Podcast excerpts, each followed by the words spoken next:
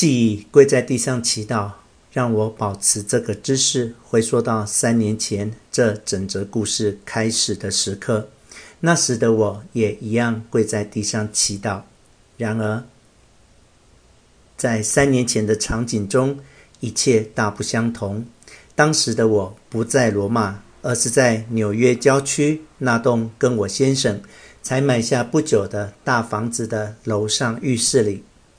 寒冷的十一月凌晨三点，我先生睡在我们的床上，我躲在浴室内，大约持续了四十七个晚上，就像之前的那些夜晚，我在啜泣。痛苦的呜咽使得一汪眼泪、鼻涕在我眼前的浴室地板上蔓延开来，形成一小滩羞愧、恐惧、困惑与哀伤的湖水。我不想再待在婚姻中，我拼命让自己漠视此事，然而实情却不断向我逼来。我不想再待在婚姻中，我不想住在这栋大房子里。我不想生孩子，但是照说，我应当想生孩子的。我三十一岁，我先生和我，我们在一起的时间已八年，结婚已六年，一生的共同期望是在过了老态龙钟的三十岁后，我愿意定下心来养儿育女。我们双方都预料，到时候我。应该开始厌倦旅行，乐于住在一个忙碌的大家庭里，家里塞满孩子和自制拼背，后院有花园，炉子上炖着一锅温馨的食物。这一幅对我母亲的准确写照是一个生动的指标，其指出要在我自己和抚养我的女强人之间做出区分，对我而言是多么困难。然而，我震惊地发现自己一点都不想要这些东西，反而在我的二十几岁年代要走入尾声，将面临死刑般的三十大限时，我发现自己不想怀孕。我一直等着想生孩子，却没有发生。相信我，我知道想要一样东西的感觉，我深知渴望是什么感受。但我感受不到。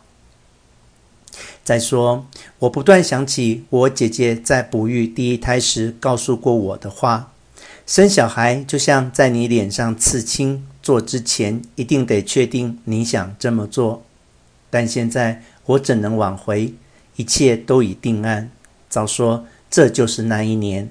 事实上，我们尝试怀孕已有好几个月，然而什么事也没发生，除了……像是对怀孕的反讽，我经历到心理因素影响的害喜，每天都神经质的把早餐吐出来。每个月大姨妈来的时候，我都在浴室暗自低语：谢天谢地，谢天谢地，让我多活一个月。我试图说服自己，这很正常。我推断，每个女人在尝试怀孕的时候，都一定有过这样的感受。我用的词是情绪矛盾，避免使用更精确的描述，充满恐惧。我试着安慰自己说，我的心情没啥异常，尽管全部证据都与此相反。比方，上周巧遇的一个朋友，在花了两年时间，散尽大把钞票接受人工受孕后，刚发现自己第一次怀孕，她欣喜若狂地告诉我，她始终梦想成为人母。她承认自己多年来暗自买婴儿衣服，藏在床底下，免得被丈夫发现。她脸上的喜悦，我看得出来，那正是去年春天。在我脸上绽放的那种喜悦。那一天，我得知我服务的杂志社即将派我去纽西兰写一篇有关寻找巨型鱿鱼的文章。我心想，等到我对生孩子的渴望像要去纽西兰找巨型鱿鱼一样欣喜若狂的时候，才生小孩。我不想再待在婚姻中。白天的时候。我拒绝想及这个念头，但到了夜幕降临，这念头却又啃噬着我。好一场灾难。我怎么如此混蛋？深入婚姻却又决定放弃。我们才在一年前买下这栋房子，我难道不想要这栋美丽的房子？我难道不爱它？那我现在为何每晚在门厅间出没时嚎叫有如丰富？我难道不对我们所积聚的一切——哈德逊谷的民居、曼哈顿的公寓、八条电话线、朋友、野餐、派对、周末漫步于我们选择的大型超市的过道间，刷卡购买更多家用品，感到自豪？我主动参与创造这种生活的每时每刻当中，那为什么我觉得这一切根本就不像我？为什么我觉得不生重担？再也无法忍受负担家计、李家、亲友往来、遛狗、做贤妻良母，甚至在偷闲时刻写作。我不想再待在婚姻中。我先生在另一个房间里睡在我们的床上。我一半爱他，却又受不了他。我不能叫醒他，要他分担我的痛苦，那有什么意义？几个月来，他见我陷于崩溃，眼看我的行为有如丰富，我俩对此用词意见一致。我只是让他疲惫不堪。我们两人都知道我出了问题，而他已渐渐失去耐心。我们吵架、哭喊，我们感到厌倦。只有婚姻陷入破裂的夫妇才感受的厌倦。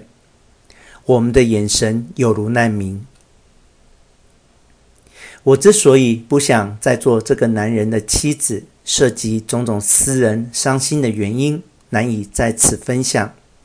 绝大部分涉及我的问题，但我们的困境也很大程度和他有关。这并不奇怪，毕竟婚姻中总是存在两个人、两张票、两个意见。两种相互矛盾的决定、欲求与限制。然而，在我的书中探讨他的问题并不妥当。我也不要求任何人相信我能公正无私地报道我们的故事。因此，在此略过讲述我们失败婚姻的前因后果。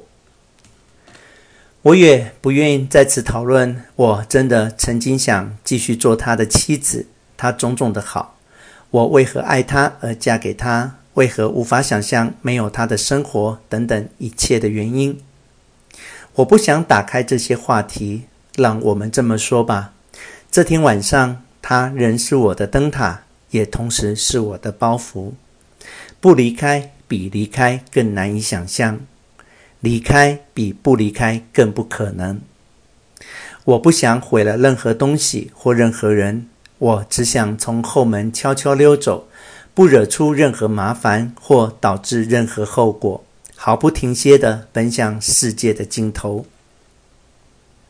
这部分的故事并不快乐，我明白。